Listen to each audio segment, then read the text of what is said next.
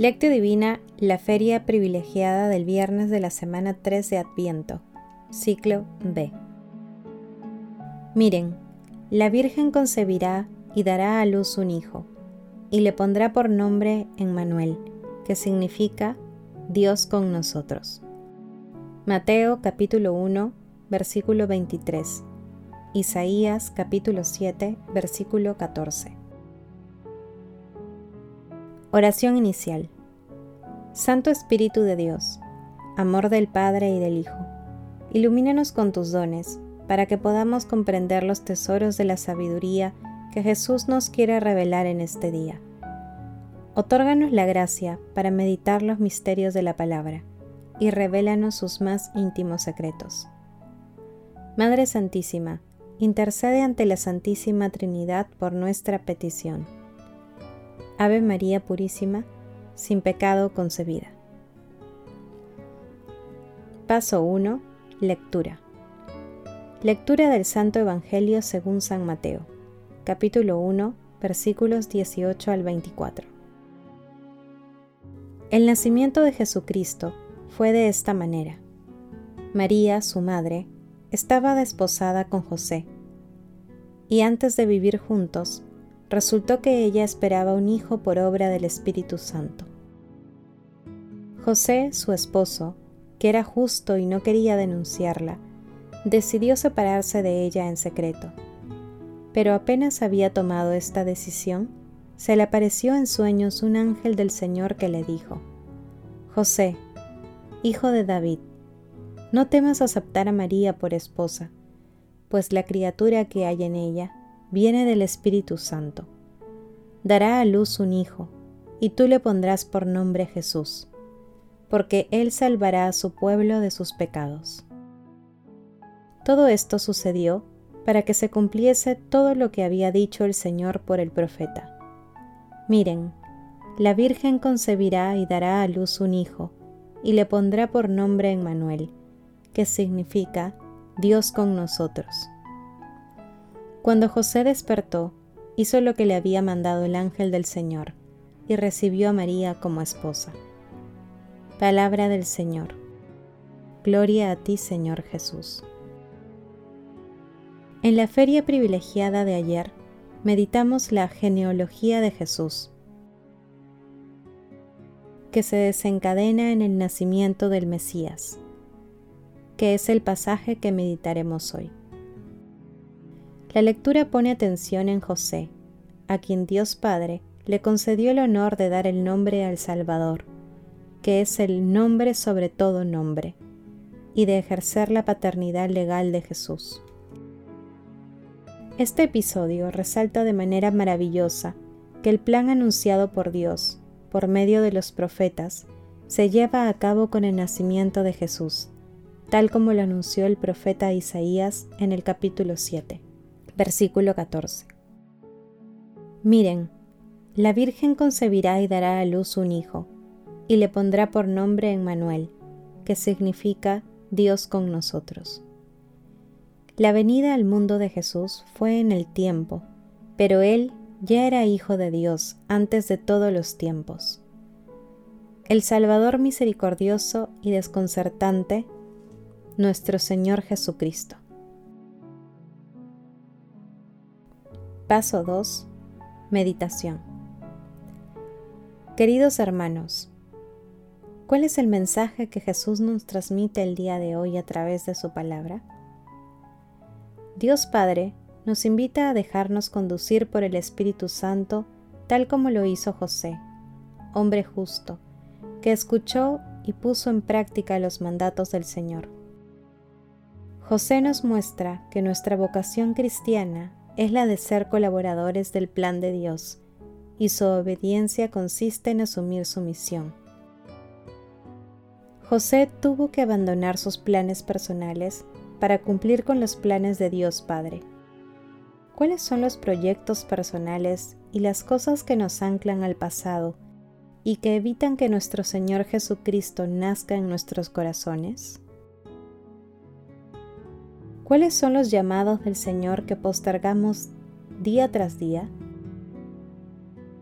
Hermanos, que las respuestas a estas preguntas permitan que identifiquemos la misión que Dios nos ha encomendado y que la sigamos y la cumplamos paso a paso, dejándonos acompañar por la Santísima Trinidad. Porque tanto amó Dios al mundo que nos dio a su Hijo único para que todo el que crea en Él no se pierda, sino que tenga vida eterna. Juan capítulo 3 versículo 16. Jesús nos ama.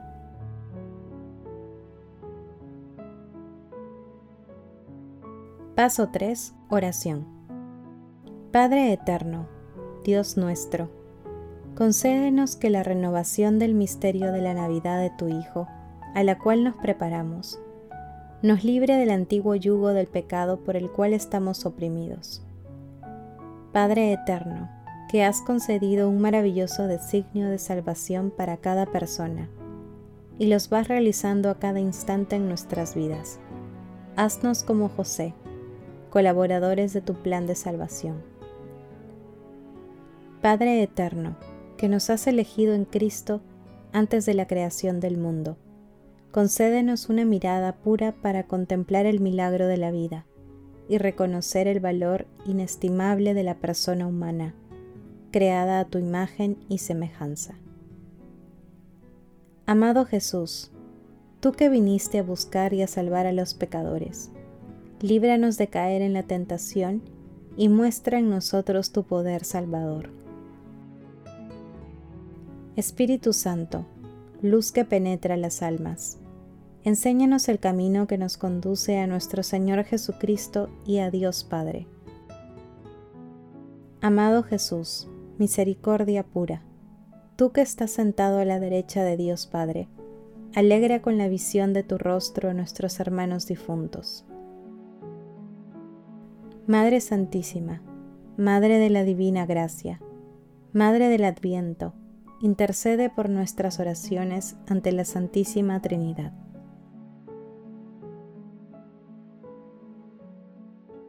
Paso 4. Contemplación y acción. Hermanos, contemplemos a la Santísima Trinidad a través de la lectura de un texto de Hermes Ronchi. José es el hombre de los sueños. El carpintero es también el soñador. Manos endurecidas por el trabajo y corazón enternecido por el amor y por los sueños. Es el hombre de fe que escucha y pone en práctica y da nombre a aquel que es el nombre. Es el hombre que no actúa por miedo, que hace suya la primera palabra con la que Dios se dirige al hombre desde siempre no temas. El miedo, principio de toda huida, es lo contrario de la fe, del matrimonio, de la paternidad. José no escucha el miedo, se convierte en verdadero padre de Jesús, aunque no es su progenitor. Dios lleva a cabo sus hechos más extraordinarios y organiza el futuro nuevo del mundo a través del diálogo, del drama, de la crisis, de las dudas y de los impulsos de una pareja ya formada. El sí de María y José a Dios tiene lugar al interior de un sí recíproco, que ellos se han dicho ya. Dios no rompe la pareja, no roba espacio a la familia. Pide y busca este doble sí, este sí creativo propio porque se dice juntos y en común. Porque la comunión es siempre fuerza creativa. Ella misma es profecía, palabra de Dios.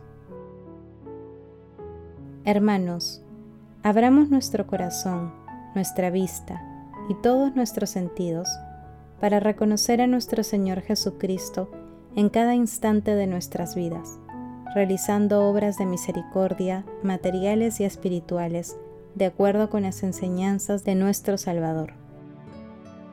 Busquemos en la oración la presencia del Espíritu Santo, que nos permita tomar conciencia que somos piedras vivas de la Iglesia de Cristo, para la mayor gloria de Dios. Glorifiquemos a la Santísima Trinidad con nuestras vidas, poniendo en práctica la palabra de Dios. Oración final. Gracias Señor Jesús por tu palabra de vida eterna. Que el Espíritu Santo nos ilumine para que tu palabra penetre a lo más profundo de nuestras almas y se convierta en acción. Dios glorioso, escucha nuestra oración. Bendito seas por los siglos de los siglos. Madre Santísima, intercede ante la Santísima Trinidad por nuestra petición. Amén.